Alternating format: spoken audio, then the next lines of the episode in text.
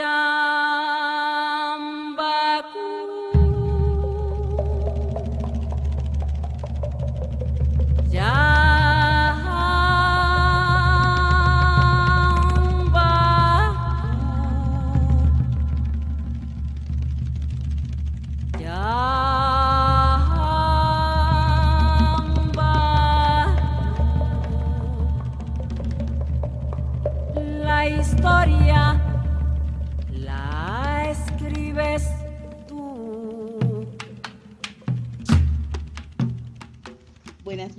Soy Esther Julia Sinister.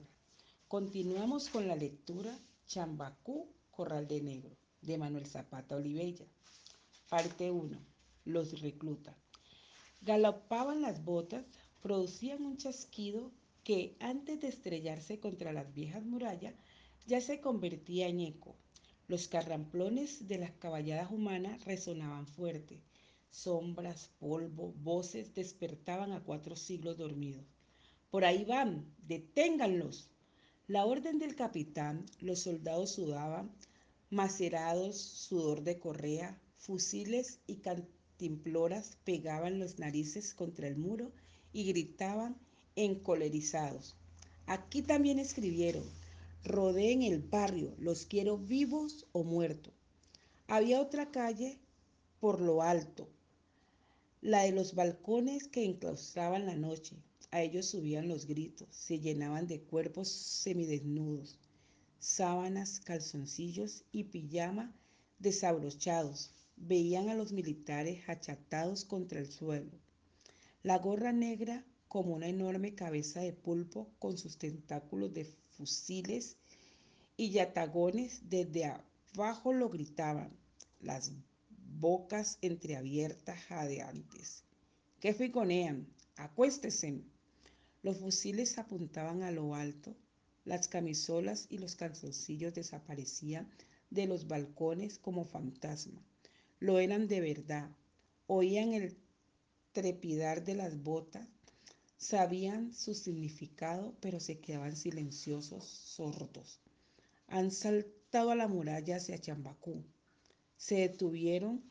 El capitán accesaba igual que su tropa la bombilla en lo alto del poste de madera empalidecía sus rostros sudorosos, inmóviles, desfallecidos, y sin embargo sus sombras se movían, giraban en torno a ellos, sujetas por los clavos de sus zapatos.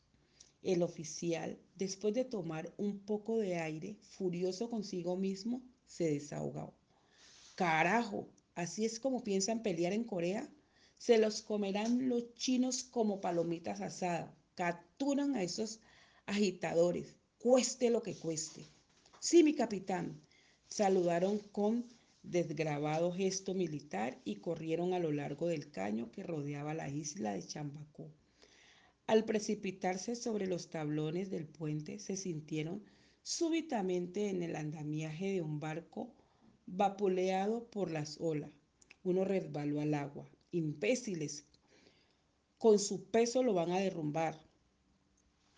El chapoteo se salpicaba de maldiciones más allá entre el mangle que circulaba la isla. Una garza graznó asustada. El fogonazo de los fusiles, un lamento de perro lleno, llenó el hueco abierto por la detonación. Los ladridos aislados se aglutinaron con desasosiego.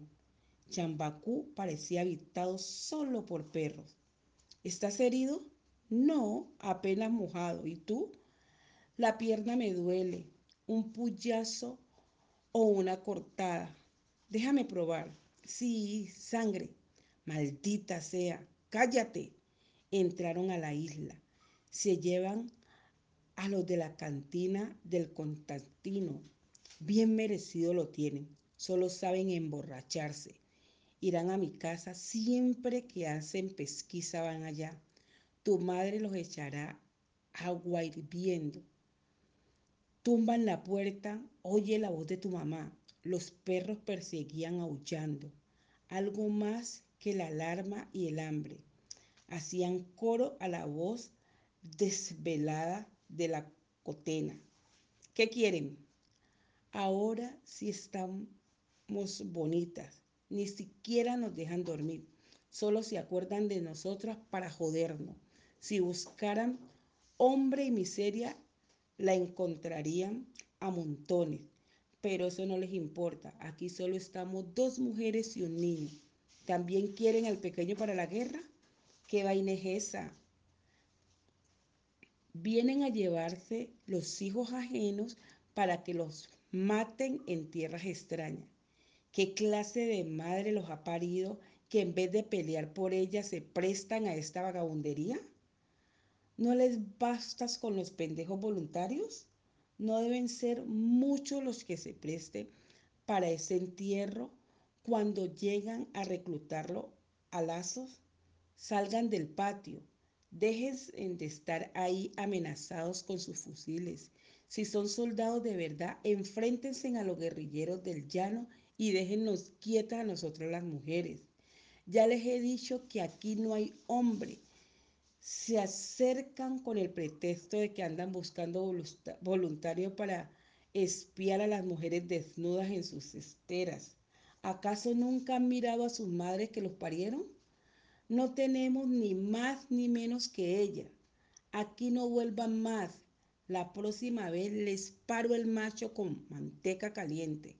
Se acordarán todos los días de su vida que mi rancho es pobre pero honrado si andan buscando putas, ¿por qué no entran allí al frente donde las rudecindas?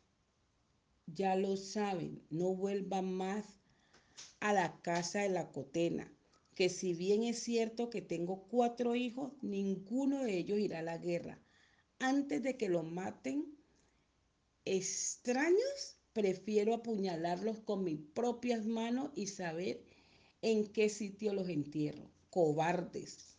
La brisa del mar los perseguía con su bajo solitroso. Se van, golpeen en la puente a los que se llevan.